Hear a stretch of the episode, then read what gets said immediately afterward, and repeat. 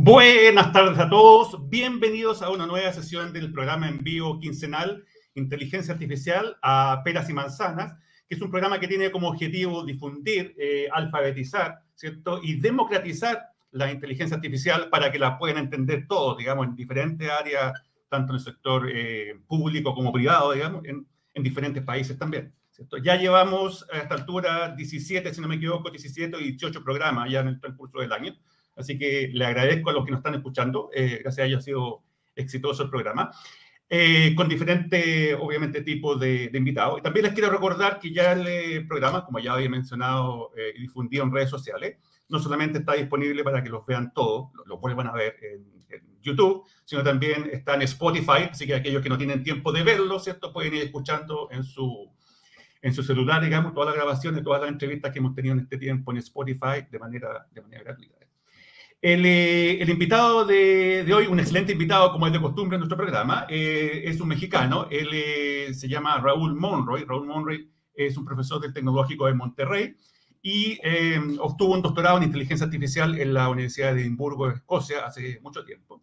Y su especialidad, de la cual vamos a hablar hoy día, eh, es eh, inteligencia artificial y las aplicaciones que eso tiene en, en seguridad y en particular en ciberseguridad. Así que desde ya lo invito, como siempre, ¿cierto? Pues pasar al doctor Raúl por acá.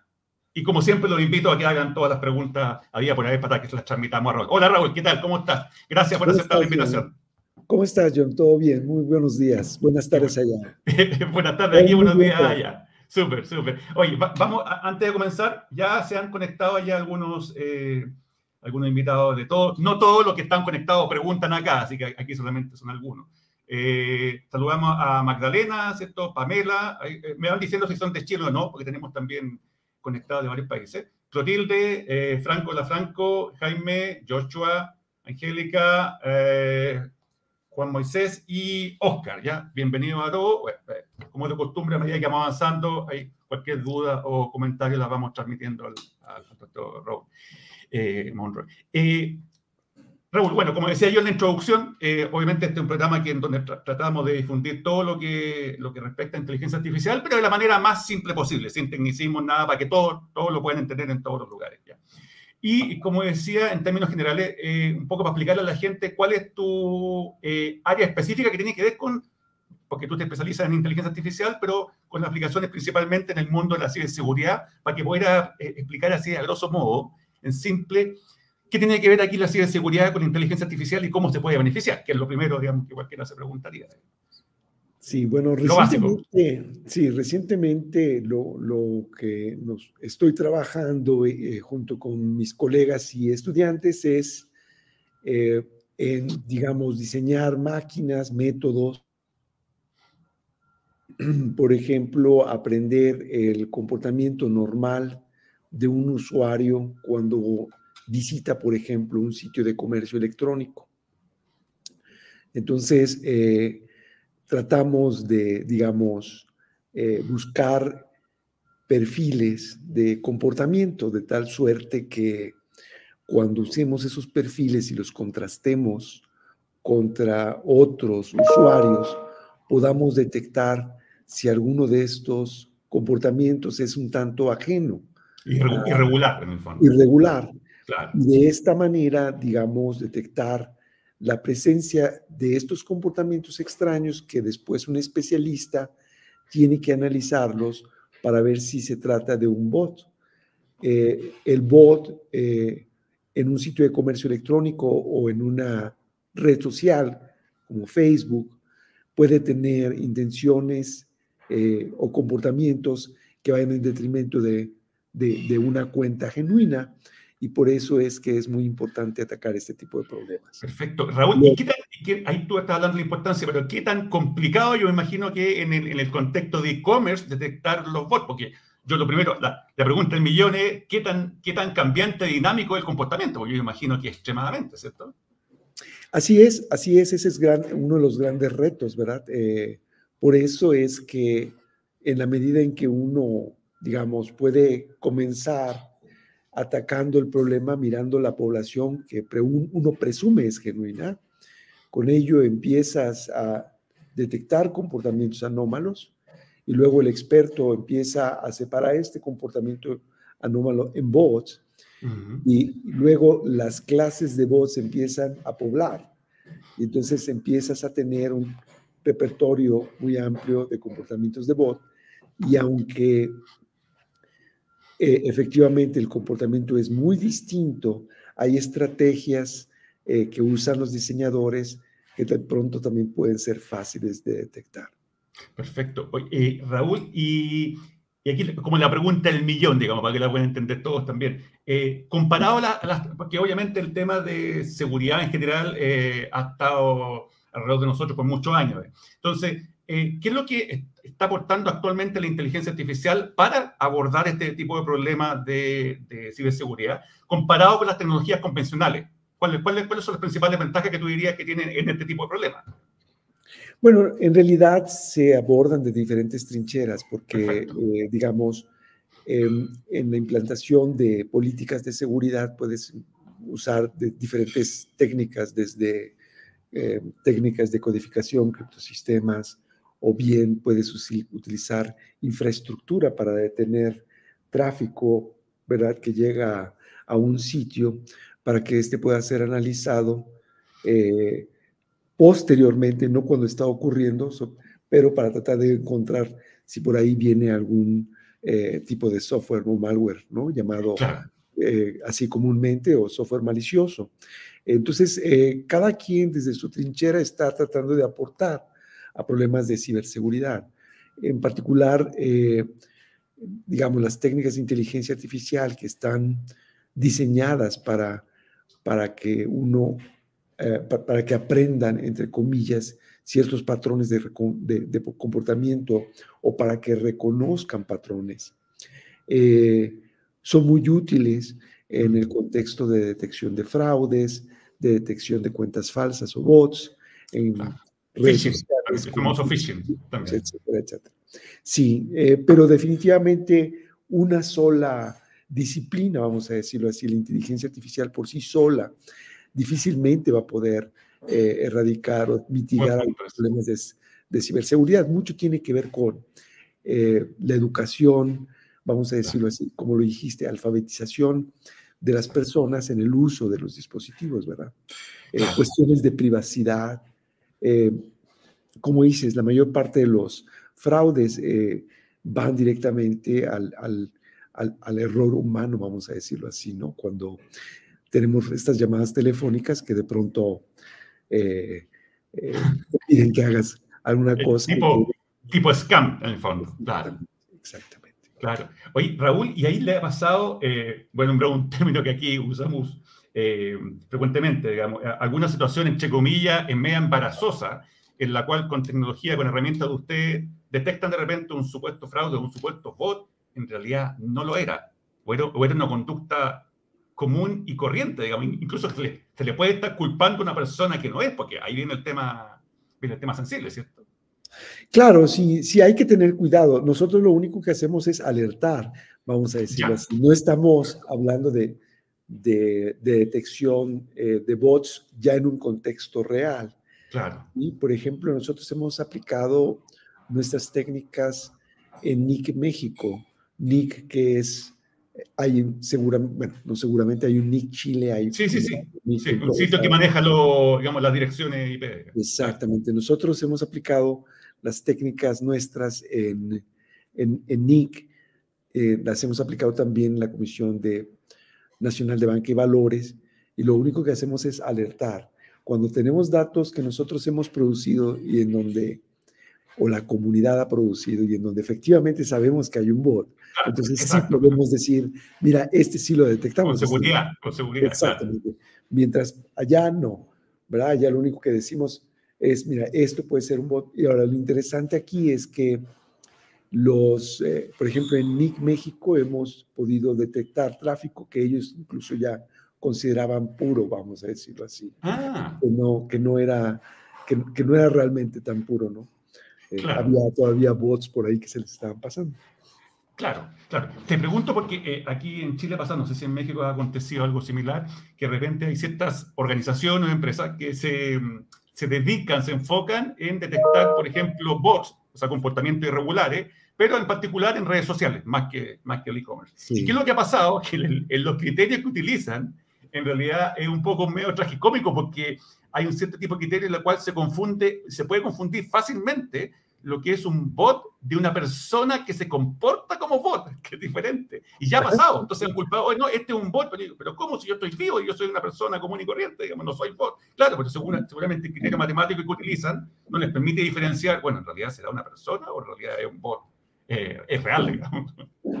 Si nosotros no hemos trabajado, digamos, directamente con Facebook México, por ejemplo, para hacer este tipo de, detección de, bots, pero sí ha ocurrido en México que alguien dice esto es un bot y detrás de ello hay una persona, ¿no? Claro. pero bueno, es, es muy natural porque efectivamente al momento de programar un bot, uno puede, digamos, eh, tratar de mitigar, ¿no? Eh, la, pues, la capacidad de una máquina de detectar que esta es otra máquina. ¿Cómo? Pues siguiendo patrones eh, de un usuario, tratando de hacerlo más, lo más común. De, entrada, pues las plataformas, muchas plataformas tienen, digamos, herramientas que te permiten eh, responder más ágilmente, sobre todo cuando, pues este es una cuenta que tiene mucha actividad, pues si no tuviese ayuda no podría responder a tantas preguntas, ¿no? Por supuesto. A tantos elementos que llegan. Pero sí, y por otro lado, claro, con la mayor participación de gente en las redes sociales, pues es cada vez más difícil saber dónde... Claro, claro. De hecho, yo me acuerdo una entrevista que le hicieron a una, una de estas organizaciones que detectaba bots. Y, ellos hablaban de su... Esta entrevista, digamos, un medio normal, digamos, no un medio científico o técnico. Y ellos decían que el criterio general que, que utilizaban, y justamente el periodista se reía porque decía, bueno, pero si lo hacen así, eh, las personas que no tienen mucha, mucha actividad, por ejemplo, van a pasar a ser bot. Entonces, el, la persona de la empresa decía, bueno, pero es que en el fondo es un bot. No, no es. es súper delicado, súper delicado porque está confundido, especialmente en ámbito de, encuestas públicas, de, de, temas políticos, en las redes sociales, en general, en todo el mundo. E, estas confusiones te pueden salir caros. Claro, claro, claro, claro, claro, Sí, eh, bueno, e, este e, es tremendamente fácil, pues, eh, tener falsos eh, positivos, ¿no? Entonces, eso, es que hay que ser muy cuidadoso y muchas veces las empresas están más preocupadas por, pues, tener, eh, digamos, no, no, les importa tener una baja tasa de, de verdaderos positivos siempre y cuando la tasa de falsos positivos sea muy pequeñita. Sea muy pequeña, claro. en, otros contextos, en otros contextos es al revés. Por ejemplo, también hemos trabajado en la detección de, de retención de eh, estudiantil, ¿no? Para tratar de predecir si un estudiante va a, va a dejar la carrera. o no. Exactamente. Allí, por ejemplo, el, el Instituto de, de, Educación Superior está más interesado en detectar los verdaderos positivos, ¿verdad? Ah, claro. Y los falsos positivos que le den no le importa tanto. Claro. ¿Por qué? Porque si tiene que trabajar más para retener a alguien que de todos modos se va a ir, no se claro. preocupa. Es lo mismo, exacto, Depende mucho del contexto. Sí es algo interesante, ¿no? Cuando uno habla de, de técnicas de reconocimiento de patrones o de clasificación eh, de comportamiento, eh, siempre es interesante que, la gente entienda que la perspectiva de quien busca resolver un problema puede ser muy diferente.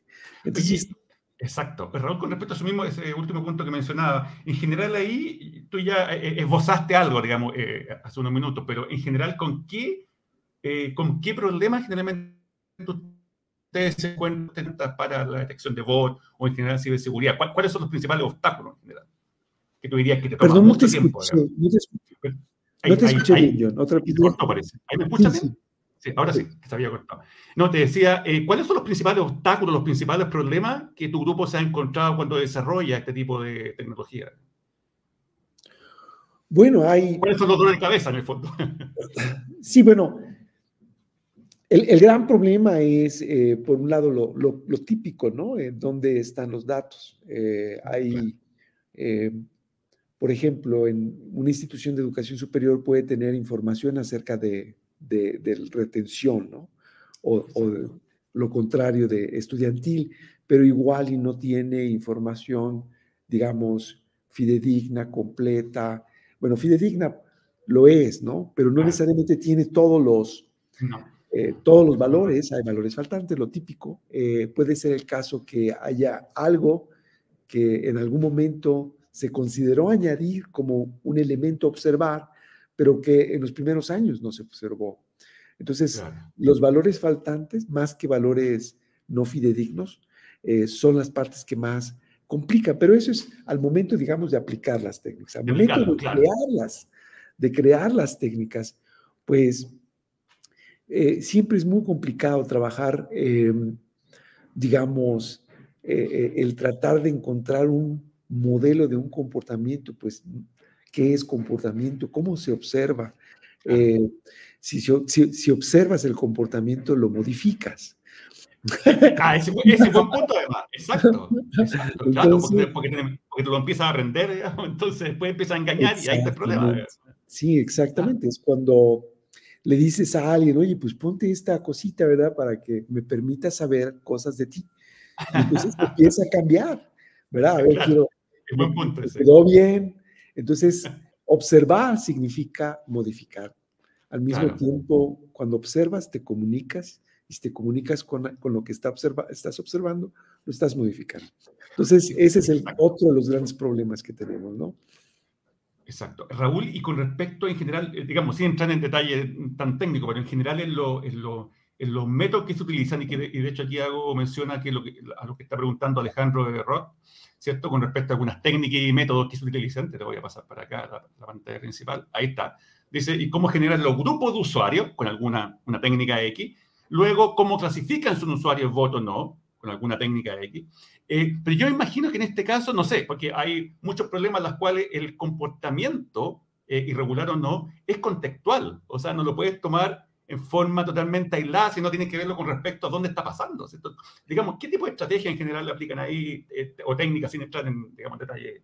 Bueno, depende mucho del problema a la mano, ¿no? Em, pero e, efectivamente, em, al final de cuentas, este observamiento, estas observaciones que hacemos sobre, son sobre una fuente, eh, digamos, que genera de manera infinita datos. Si no de manera infinita, Claro, lo más cercano a. claro, claro, Pensando que pues uno no se va, le va a pasar algo malo, ¿verdad? Exacto. Si tú pones, por ejemplo, observar lo que sucede en tu máquina, pues entonces, eh, digamos, eh, tenemos que de alguna forma ir registrando eventos. Y eso pues lo hacemos a través de las cosas que te da el sistema operativo, ¿no? Por ejemplo, en alguna ocasión nosotros dijimos que una forma de detectar si el usuario dueño de la máquina está haciendo uso de la máquina eh, o, es un impostor, por el contrario, lo que dijimos, ah, bueno, en ese caso particular, ah, tal vez más que los programas que ejecuta, que era lo que había hecho la comunidad previamente, es más los folders, cómo organiza sus folders, cómo ah, su escritorio. Ahí está el contexto, claro. Cómo está, eh, digamos, tocando los archivos de manera, eh, digamos, temporal y dependiente, ¿verdad? Después de de, no sé, de abrir su correo electrónico, pasa...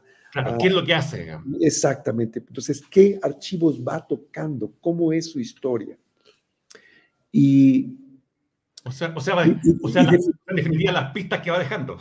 Así es. El, rastro, Exactamente. Definitivamente, el tratar de hacer el modelo como una, una, como una serie de tiempo con tantos eventos es muy complicado. Lo que nosotros hacemos es tomar una ventana de, tiempo que puede ser fija en número de eventos o fija en, un, en, la cantidad de tiempo observado. Y luego representamos todo eso en una tabla. Y ahí ya podemos usar técnicas como las que menciona Alfredo, como sí. técnicas de clasificación, claro. Nosotros usamos una técnica que, se llama Bagging Random Miner y Bagging TP Miner. Son técnicas que nosotros hemos desarrollado en el grupo que son verdaderamente simples. Eh, Simple y efectiva. Sí, es más, si uno piensa en, en, la forma en cómo actúan estas técnicas, parece como que pues, no debieran dar buenos resultados. Claro, pero, son demasiado básicos. Sí, mira, eh, creo que puedo intentar explicarlo cómo funciona una técnica. Imagínate que eh, tenemos un plano, ¿verdad? Con muchos puntos. Imaginemos que cada punto es como una especie de pescador que tiene una atarraya circular. Ah, ok. Y entonces, pues, todos los pescadores, todos los puntos son pescadores y todos los pescadores trata, eh, echan su tarraya justamente sobre de ellos y nos quedamos con los mejores pescadores, o sea, los que tienen mayor densidad, ¿no? Pero siempre procuramos que no haya ningún pez libre. Entonces, el menor número de ah. pescadores sin que haya algún pez por ahí que se vaya. Y eso es súper efectivo. Pero tiene un problema, que cuando revisas cuáles son los mejores pescadores, pues es muy, digamos, tardado desde el punto de vista computacional. Eh, es muy ah, Ya, ok. O sea, tiene una complejidad temporal altísima, digamos. Ajá. Ah. Entonces, lo que, lo que nada hemos visto es, nada es gratis.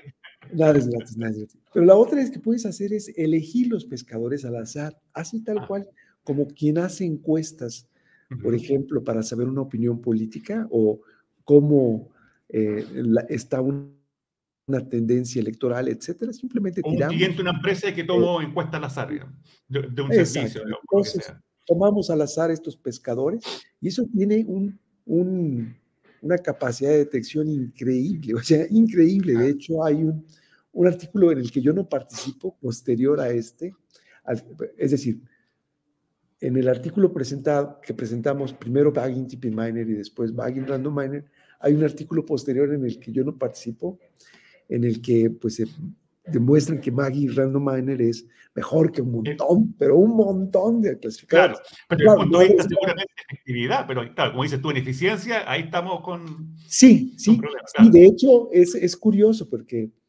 eh, obviamente, la primera versión, vamos a decirlo así, es ineficiente al momento de construir. Claro, la segunda versión es súper eficiente al momento de construir, pero al momento de clasificador, clasificar ya, es, ya no es tan eficiente. ¿no? es tan eficiente, claro, claro. Sobre todo porque, pues, ¿cuántos de esos puntos vas a elegir como pescadores? ¿El 5%, el 1%? Claro. Entonces, nosotros hemos visto en nuestros experimentos que el 5% funciona muy bien, pero ¿qué crees? pues cuando tienes un millón de datos o 10 millones, pues ya, pues ya, son muchos, ya son muchas comparaciones las que tienen que ver. Exacto, y ahí, y, ahí, el tiempo se te va... Exactamente. buen, buen, punto ese, buen punto. Digamos, ahí hay que hacer un, un, un, eh, un equilibrio, un balance entre, bueno, ¿qué quieres? Si es más efectivo o más eficiente Idealmente ambos, pero no siempre se puede, como dices tú. No, no es posible. no siempre, no siempre es posible. Oye, te voy interrumpir un poquito, Raúl. Bueno, vamos a saludar acá a otros que se han conectado, otros usuarios. Alberto Sánchez, Oscar Río, ¿qué tal? José Melo, otro usuario eh, que no veo. Ah, eh, Mario, Mario Mena, ahí está. Alfredo que nos preguntó recién. Alejandro Juárez, eh, del Mar del Plata, de Argentina. y Ángela, Ángela aquí hace una, hace una pregunta, a lo mejor ahí le podríamos pedir un poco más de información. Dice, ¿Nos podría dar un ejemplo de identificar un bot? O yo me imagino que va por el lado de qué criterio en general en tu herramienta se utiliza. Yo sé que es tema de confidencialidad, obviamente, si no el huevo está gallina, digamos. No, eh, este, eh, hay, digamos, detección de bots de, tenemos que, digamos, separarlos, ¿no? Hay detección de bots en redes sociales, hay detección de bots en sitios de comercio electrónico, etcétera, etcétera, ¿no?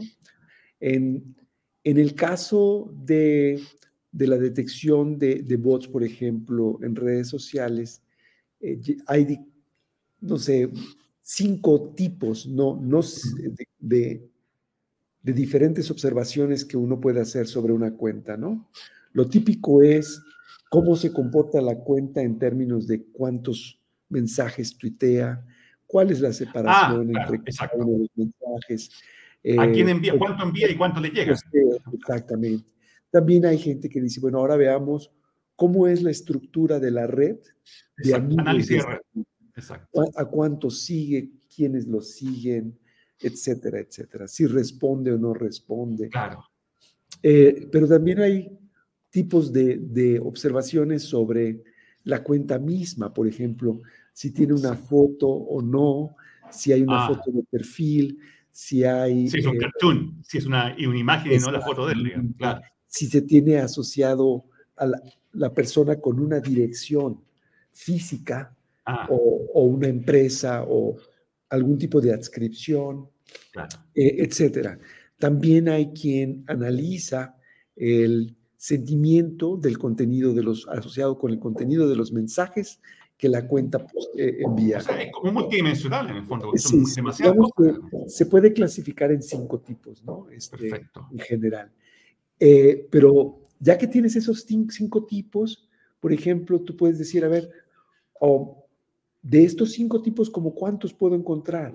Ah, hay, un trabajo, que se considera el estado del arte, eh, en muchos sentidos, un, programa que se llama Botometer. Y Botometer, tiene 100% de, de, eficacia en la detección de bots, pero usa más de 1200 diferentes eh, elementos de observación. Criterio, digamos. Ah, ok. Eh, nosotros tenemos en, en, un trabajo un 99, 98% de eficacia ah, en la detección, pero solamente usamos menos de 20, si no mal recuerdo. Ah. Entonces, eh, Tiene su costo. Sí, sí, claro, pero si lo vemos, estamos hablando de que parecería eh, sencillo, que no puedes ver mucho acerca de una cuenta. No, sí se puede ver un montón de cosas. Sí, De, hecho, me estaba acordando que uno de los criterios que mencionaste que tiene que ver con el análisis de los flujos, digamos, eh, análisis de los flujos de en la red, por ejemplo, en redes sociales, con quién se comunica un usuario para detectar si, obviamente, si es un bot. Eh, para ver eh, para, dónde envía los, para dónde envía los mensajes, de dónde viene, etcétera, etcétera. Y esa misma lógica, justamente veía un comentario de esta, esta, organización que te comentaba antes, que decía que ellos hacen ese análisis que por lo demás no es nuevo, es, lo que hacía inicialmente con ciertas técnicas Google, digamos, lo empezó a hacer con las páginas web. Pero ¿cuál es el tema? Si te, si te toca a alguien que está recién en la red interactuando que no envía mucho mensaje, que un poco tímido, obviamente cuando tú lo evalúas, decir, ah, aquí hay algo que envía pocos mensajes y no le llega ninguno, ah, ok, agarramos un bot. No, es una persona que a lo mejor es muy tímida o es muy reciente. Entonces, claro, ahí hay, un, tema, hay un tema sensible.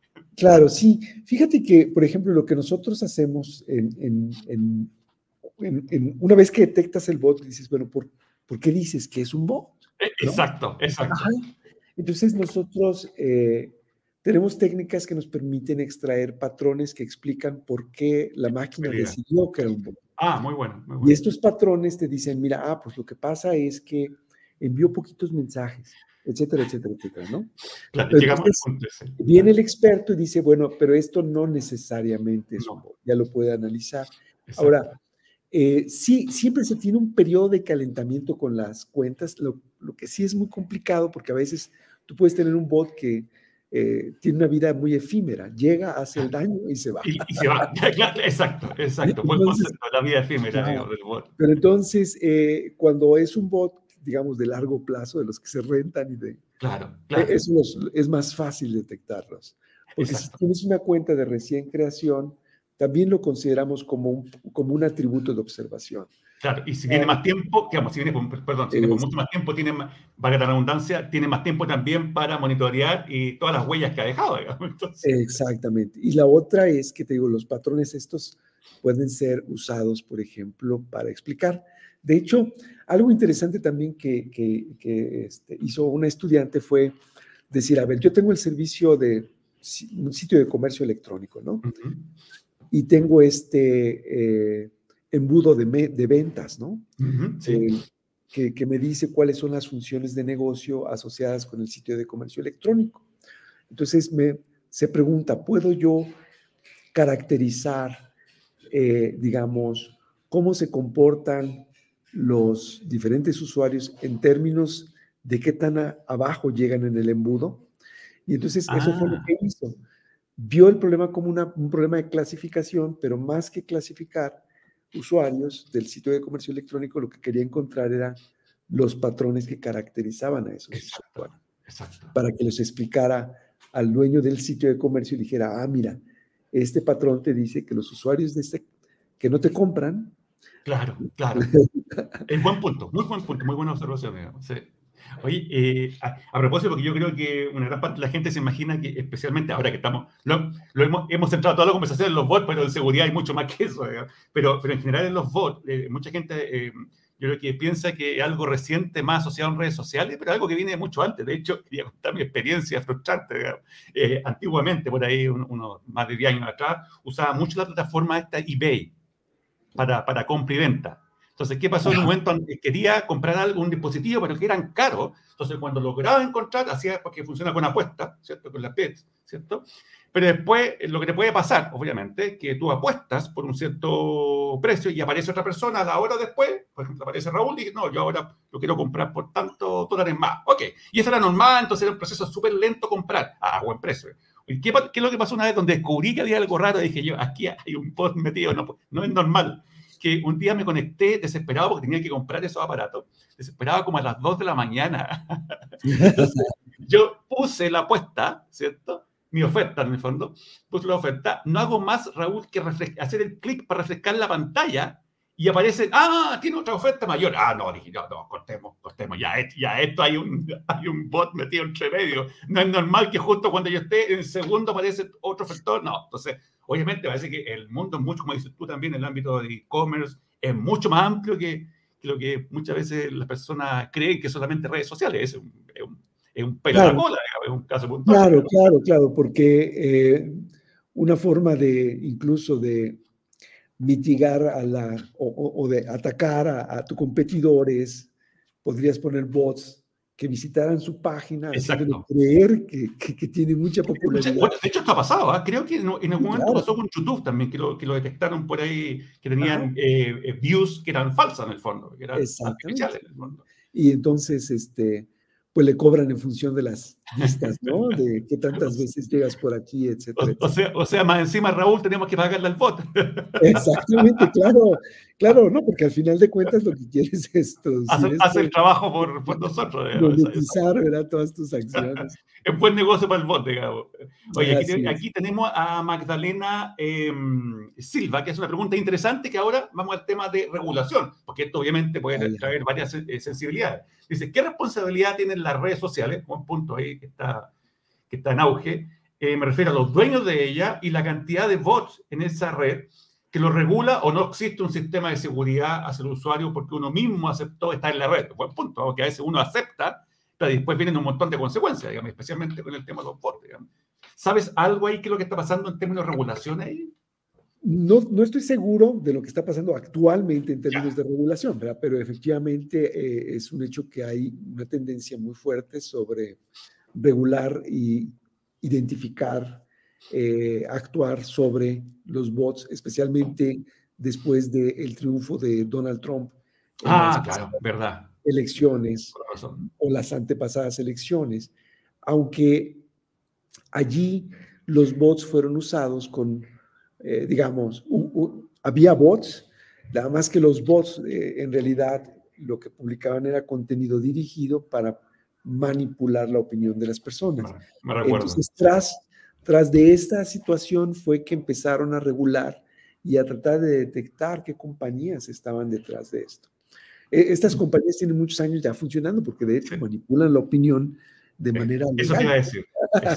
Exacto, Bueno, ahí me hace recordar lo que tú dices, lo que pasó con el caso de Cambridge Analytica también. Exactamente. fue un caso serio, un caso que llegó ahí eh, a, los tribunales. ajá, y los, pero las técnicas que usan de manipulación de opinión son técnicas del siglo XIX, o sea, ya tienen mucho tiempo, ¿no? Ajá, entonces, ah, después, tras ese problema empezó a haber más regulación. Eh, lo, lo cierto es que todo está detrás de la denuncia, es el, mm. es, aunque hay esfuerzos de las propias redes sociales por detectar la presencia de bots, mucho depende todavía de la denuncia de, de los... O sea, eso no está muy claro, parece todavía. Exactamente, sí, no, no es trivial el problema de detectar bots, sobre todo porque, de hecho es un problema en el que estoy interesado ahora, no detectar un bot, sino detectar redes de bots. ¿Qué tal si ¿Qué tal si tienes un bot y, tienes otro bot? Forman parte de una red. Ah, mm. ¿Qué tal si viendo cómo, cuáles son sus características? El grupo, el grupo más que el individuo. Exactamente. puedo extender, el, hacer más mayor mi capacidad de detección a más elementos del grupo. Y en lugar de ir a denunciar una red, vas y denuncias toda una. ah, bueno, ese es un punto, sí, y, que, tiene, tiene, relación con lo que pregunta Magdalena justamente, con la responsabilidad, porque a lo mejor más que individual, tu punto es, ah, si detecto que es tu grupo, responsabilizo al grupo. Exactamente. Claro, pero, pero, aún así, eh, claro, yo, bueno, me imagino que hay muchos problemas abiertos ahí, porque aún así yo puedo haber detectado el grupo, que hay una responsabilidad social, entre comillas, pero ahí, bueno, ¿quién generó el grupo? Entonces, eh, claro. El digamos. Pero bueno, es un hecho que es un hecho que todos podemos crear bots para propósitos eh, genuinos. De hecho, Google tiene una plataforma para que Exacto. Pero también hay, digamos, empresas este, que digamos, que operan en legal, ilegalidad que te permiten contratar bots con un propósito como inflar, por ejemplo. Eh, los accesos a redes sociales, cosas así, los views. Eh. Ah, exactamente. Entonces, eh, esas son las cosas que los dueños de las, de las redes sociales están interesados en, mitigar o en paliar, ¿no? Entonces, tú dirías que en general, en el caso de las regulaciones, por lo que has visto, eh, en general estamos en pañales, todavía aparece, bueno, está en un caso emblemático, tipo Cambridge Analytica, cuando pasó y otros más. Porque, porque finalmente no están abiertas, eh, digamos, no, no, es, es como la, la, seguridad en los sistemas computacionales. Nunca se diseñaron los sistemas computacionales para, digamos, eh, prevenir un ataque porque pues nunca estuvieron conectados de, de, un principio a una red, por ejemplo, ¿no? Exacto, exacto o nunca estuvieron diseñados pensando en que el dispositivo tenía información que alguien podría eh, estar interesado en robar. Y, en fin, ¿no? una serie de mecanismos de autenticación, eh, cifrado, etcétera, etcétera. Lo mismo las redes. Las redes están pensadas en que eh, uno participa allí y, cuál privacidad, pues, o sea, si uno dice, yo soy Raúl Monroy. claro, me tienen que creer. ¿Verdad? Este, claro, entonces, pues está pensada en, digamos, e, en, que tú puedas interactuar con quien sea. Eh, lo conozcas o no lo conozcas. Alguien te puede mandar una solicitud de, amistad o no, tú lo puedes rechazar. tú puedes interactuar en Twitter con gente eh, o, con quien crees que es gente. exacto, lo único que está, son, tenemos ahí bots que, ven un contenido similar y responden de manera automática.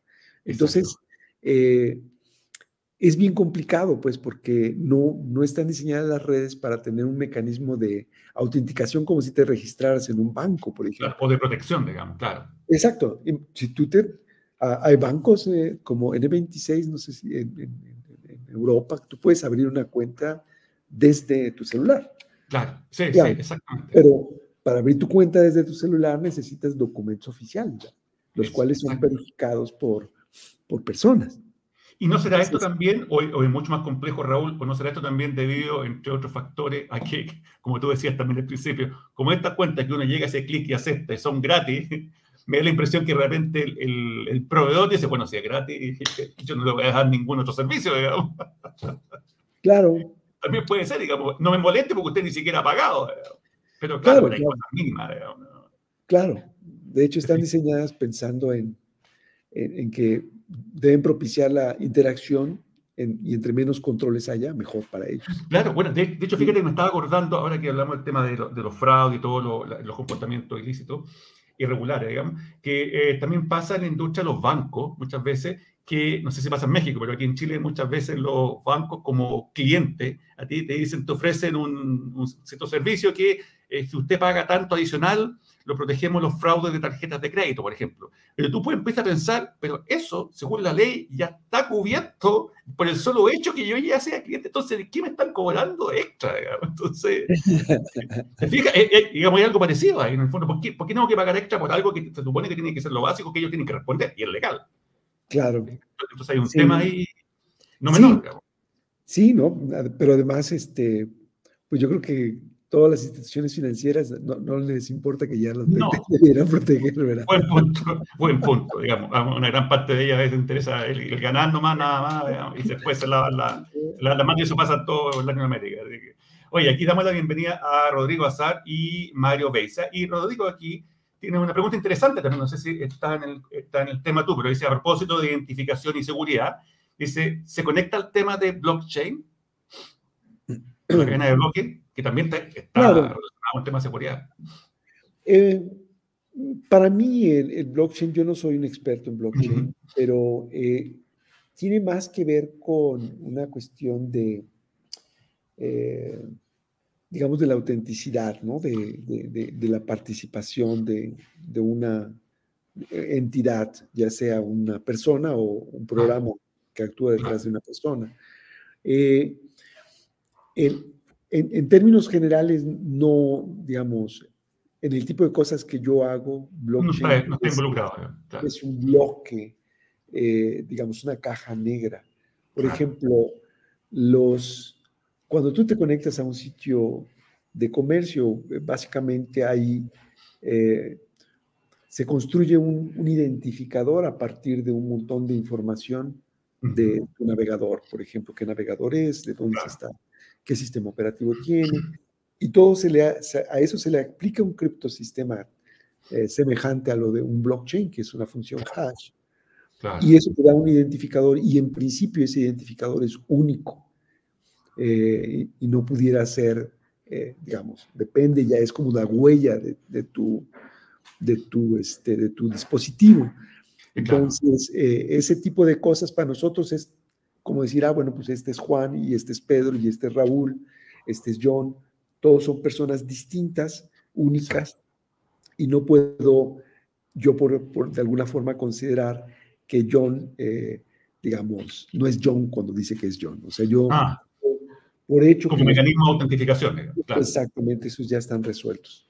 Claro. Ahora se me imagina, yo también, yo, yo, no soy del mundo blockchain, pero yo me imagino que en algún momento en el futuro, espero cercano, que quizás cada persona que va a comenzar a, a, interactuar en una red social o lo que sea, a lo mejor va a ser parte de un bloque, digamos, de un bloque de seguridad en una cadena blockchain, y cada uno que quiera ser parte de la red se tiene que autentificar como humano en eso, y el que no está autentificado seguramente a lo mejor no va a poder interactuar, y a lo mejor me imagino yo, digamos, que es una forma como te podría filtrar, digamos, separar humano de no humano.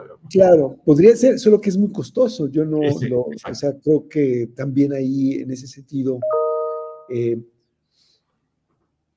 pues es aplicable a ciertas cosas, ¿no? Por ejemplo, aquí lo usan con productos, seguramente en Chile lo deben hacer igual con el vino y demás, ¿no? Para ver cómo pasa una botella de vino, eh, para certificar precisamente su origen, cómo pasa en toda la cadena de suministro, ¿no? Cómo se desplaza. Para, seguirle la pista, en el fondo. Exactamente, ¿no? Para decir, ah, te, te vendo esta botella de, vino chileno. Y resulta que no es, ¿no? Entonces... Si te cuenta por, el origen que no era, no era eh, chileno. Exactamente. Entonces, pero tienes todo lo, eh, digamos, información que te puede dar el blockchain acerca de cómo ha sido eh, transportada una botella de vino, pues entonces puedes decir si efectivamente esta es una botella de vino chileno, ¿no? Pero, pero no, no lo podemos hacer, por ejemplo, en redes sociales, sería muy costoso, muy, muy costoso. Pero igual y en un futuro, igual y en un futuro se, se podrá. no, lo sé, o sea, estamos en un punto tecnológico, en, mi opinión, si eh, podemos empezar a, a ver cómo los todo lo que se necesita para, para, para, producir un teléfono celular puede empezar a ser un problema muy fuerte. ¿no? Hay más. Exacto, exacto, importante En cualquier, en cualquier ah, teléfono tenemos más transistores que personas en el mundo. Claro, es un buen punto también. claro, entonces hacer, el, seguimiento de eso es uno... Y mira que somos 8 mil millones ya, dicen. Claro, y, ya somos, claro, ayer estaba viendo, hoy la mañana que anunciaban que ya somos 8 millones de, perdón, 8 mil millones de habitantes. Eh, pues Raúl, y, eh, eh, hemos estado hablando en general del el contexto de, seguridad y la inteligencia artificial en, diferentes tipos de, mm, entre comillas, llamémoslo, conducta irregular, Y una podría ser, claro, lo que hemos hablado, lo que tú has trabajado, los fraudes, ¿cierto?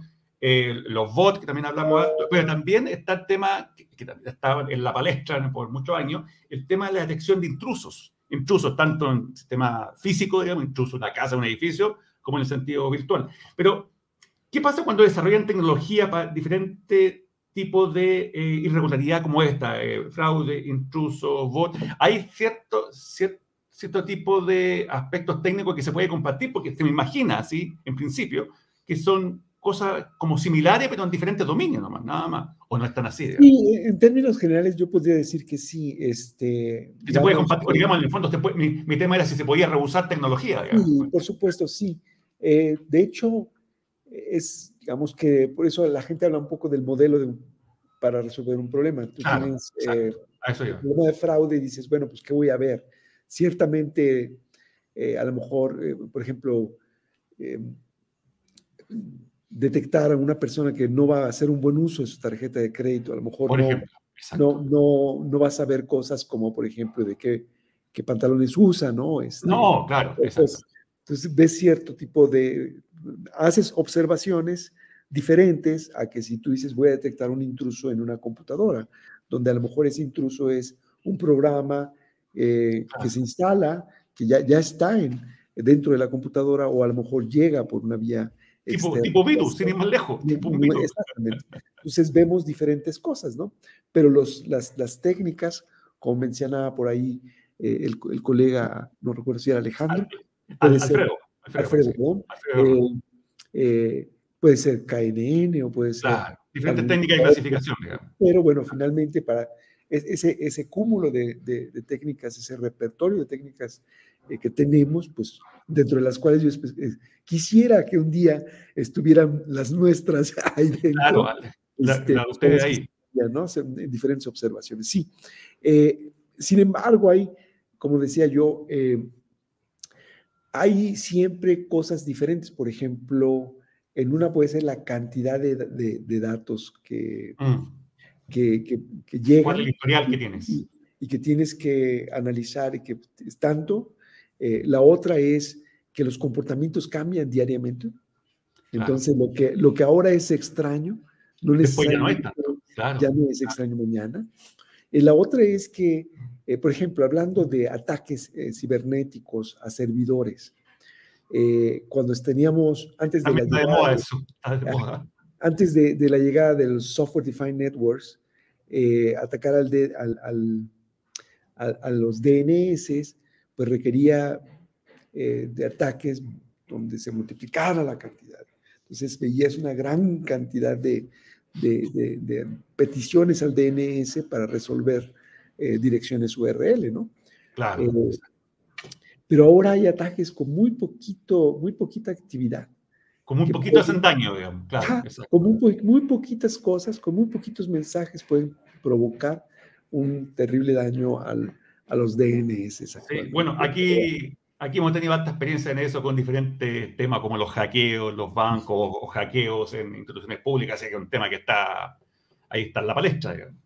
Oye, eh, y también lo que hablaba Raúl, em, en, la, en, la, misma línea está todo lo que tiene que ver con los, em, con los spam, ¿cierto? También, porque, claro, todo, eh, ¿qué es spam? También es un tema eh, que es contextual, depende, para algunos puede ser, y para otros, depende de qué lo reciba, cuál es tu contexto y cuál es tu comportamiento, o sea, perfectamente, o sea, por eso es un problema más, más adaptivo, en el fondo no, no hay una regla clara, digamos, si a mí, si a mí me llegan a ofrecer, no sé, un, un, un, aparato para hacer, para tomar radiografía de tal, digamos, de tal tipo, yo no soy un, médico, claro, para mí es spam, pero para el médico no, digamos, depende de que te llegue. Sí, bueno, es eh, por eso es que no hay todavía ningún sistema comercial que lo evite, ¿no? Claro. O sea, no sé, tú ves los productos de Microsoft y cada uno, cada rato uno tiene que andar recuperando las cosas de la papelera, ¿no? De, de, de clutter o de... Bueno, pasa con lo, pasa los correos también, como los de Google, pasa la misma cosa, no son perfectos tampoco. Uno tiene que andar, como dices tú, recuperando las cosas que no eran, digamos, que no eran sí. spam. Sí, yo, yo creo que ahí ese es el... También hay una, un aspecto en donde mm, no, no, existe un concepto, como decías, ¿no? Único de qué puede representar spam para una u otra persona. Exacto, exacto. Es muy, muy difícil, ¿no? Claro, porque, eh, porque tiene que ir con los perfiles. Tiene que ir con los perfiles. Pero de hecho, bueno, alguien que haya vivido en algún momento en, no sé, digo, aquí no sucede en México, no sé si sucede en Chile, pero yo he, estado en ciudades en donde todas las mañanas eh, son kilos. Eh, en aquel tiempo eran kilos de, de revistas que llegaban a un edificio. Ah. Kilos. Ahora últimamente no la he visto, pero sí sé a lo que te refieres. Pero, pero de verdad había veces que hasta bloqueaban el, el hall de entrada. Imagínate, decías. Era, dañino ya, no te dejaban entrar. Pero, pero si la gente produce esa cantidad de papel y las pone en las cosas de manera gratuita, es porque algo sacan de dinero. algo está pasando ahí. Sí, porque al final de cuentas, pues una máquina puede mandar, no sé, millones de mensajes en, en un segundo, ¿no? Bueno, a lo mejor no en un segundo, pero muy poco tiempo. Muy poco tiempo. Con uno o tres o cinco que le peguen al día, pues a lo mejor ya con eso sobreviven el mes o el año. No lo sé. Por eso es tan complicado, ¿no? Porque al final de cuentas hay gente que hace dinero del spam. No, no eh, claramente, digamos, que si eso está pasando en forma masiva y ha seguido pasando por los últimos más de 15 años, es por algo, digamos. O sea, hay un, hay un negocio atrás. Sí, claro. Oye, acá Rodrigo Azar hace un comentario interesante también, un poco lo que hemos estado hablando. Dice, el, en lo, relativo al spam, dice, entre el concepto de aprendizaje activo. Claro, aprender de que, de que borra y no el eh, usuario en particular. Claro, en el fondo, porque eh, que, un poco lo que hacemos nosotros, digamos. O sea, me detectó un supuesto spam, pero me di cuenta que no, ¿cierto? Ah, voy aprendiendo, sacando el, sacando el correo de la papelera de, la carpeta spam, que no era, claro, también hay un tipo de aprendizaje. Claro, y el aprendizaje activo, yo creo que al que se refiere Rodrigo es precisamente que el clasificador pueda, eh, digamos, aprender de sus errores. Exacto, exacto. ¿Cómo lo hacemos nosotros? el, problema es que eh, hay muchos modelos, muchos, muchos modelos que no, eh, permiten la, adaptación incremental de, de, los, digamos, de los modelos que se usan para determinar si algo pertenece o no a una clase. Para corregir el error en el fondo. Tienen que reconstruirse completamente. Hay técnicas que tienen eh, muy mala eh, capacidad para adaptarse, vamos a decir, a nuevo conocimiento. ¿no? Ese es un buen punto, excelente punto, sí, exacto. De hecho, este, este aspecto casi, casi cada vez que se propone una nueva técnica de cualquier tipo, casi siempre se ignora. Hay todo, y, se supone que es importante. hay toda una línea de investigación asociada a este aprendizaje activo al que menciona Rodrigo. Claro. Pero es completamente ajeno a lo que hacen las personas de, eh, digamos, eh, de redes neuronales, ya sea. claro, pero, pero un tema yo creo que es un tema súper importante porque es la forma natural, incluso que lo estamos hablando nosotros, en cómo nosotros detectamos si hay un error de algo que se fue a la carpeta de spam cuando no es, o un bot que no era, y cómo le hago saber al, al modelo, en el fondo, a la máquina, que efectivamente sí, detectó un bot, pero no era bot. Entonces, ¿qué posibilidad tengo de retractarme, digamos, y corregirlo? O sea, hay un tema ahí que, que es lamentable que se pase por alto, como dices tú, digamos, que, uh un problema usual, digamos, parece demasiado obvio, digamos. Oye, eh, eh, Raúl, en, todo esto, ahora ya, ya, ya, que nos queda poco para terminar de ahí, ya ha estado muy interesante la conversación y le agradecemos a, los invitados también que han estado comentando. Eh, ¿Qué se viene para futuro en esto? ¿Cuáles son los principales desafíos que vienen en todo el tema de seguridad en general, independiente que sea fraude, intruso, ilícito, bot, ¿para dónde, va el mundo en general? Porque estamos plagados de estos problemas, así que, o sea, o sea ejemplos tenemos, pero por montones, digamos. Bueno, déjame responderlo desde la trinchera de cómo el, la parte de inteligencia ah, artificial no puede ayudar, ¿no? Eh, yo creo que el tener métodos que automáticamente generen métodos para que puedan aplicarse de manera inmediata eh, a diferentes contextos. Es algo que creo que, que, mm, vaya, está a la puerta. Exacto. Eh, creo que eh, hay más que la seguridad, la, mayor parte de la gente está empezando a preocuparse de, de privacidad, porque, digamos, Tremendo tema actualmente. Ajá, e, este aspecto de seguridad generalmente ataca a la privacidad y esta relación este, es, como, como que de alguna manera no, como que se oponen, son, son objetivos que entran en conflicto, ¿no? Porque eh, yo puedo tener seguridad de lo que haces y te estoy observando todo el tiempo, pero...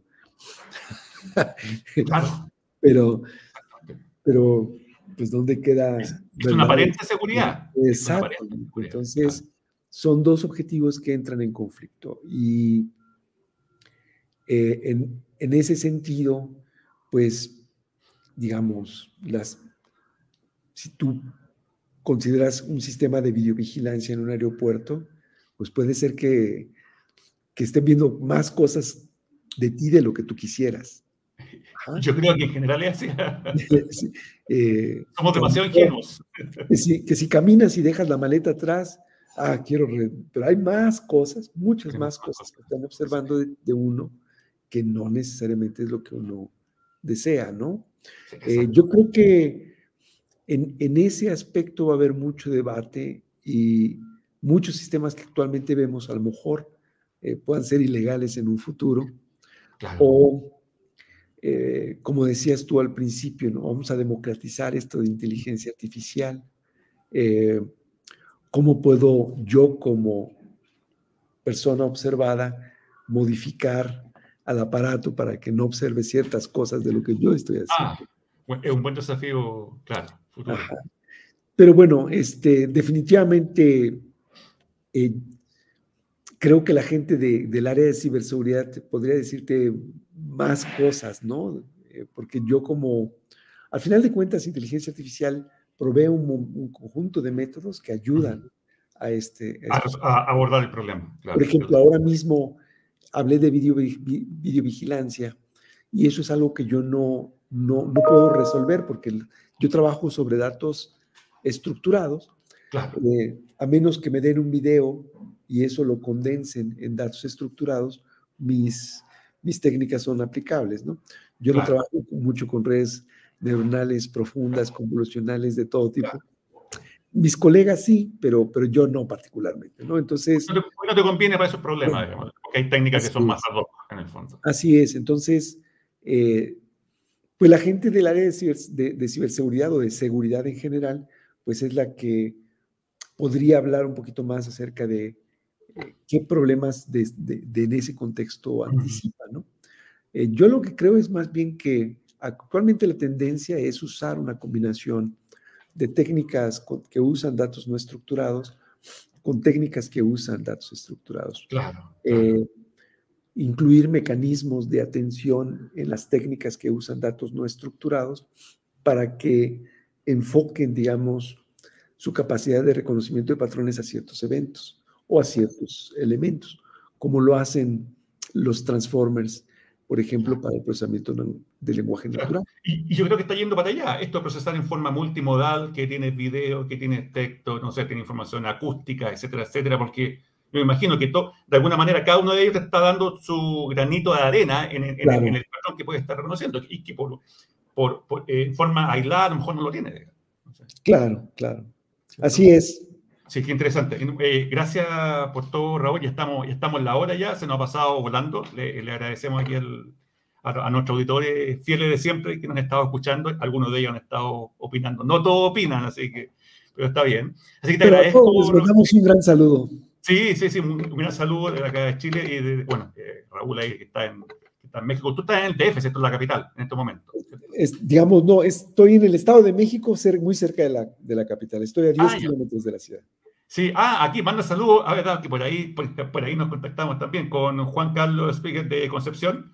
Dice, un gusto saber de eh, volver a escuchar al profesor Monroy desde Concepción del 2000, ¿cuánto fue el evento? El 2018, por ahí, ¿no? Sí, sí, sí, muchos saludos. Antes de la pandemia, eso seguro, seguro, seguro. Un abrazo a todos. Oye, y a todos los que nos están escuchando, entonces nos vemos en 15 días más con otro interesante invitado como Raúl, hablar de nuevamente diferentes temáticas eh, en torno al tema de inteligencia artificial, de la forma, tratamos que sea la forma más simple posible para que sea accesible a todo nuestro auditorio. Así que los dejo invitados en 15 días más y nos vemos y que tengan muy buen día y muy buena semana a todo, a todo el público. Así que nos vemos.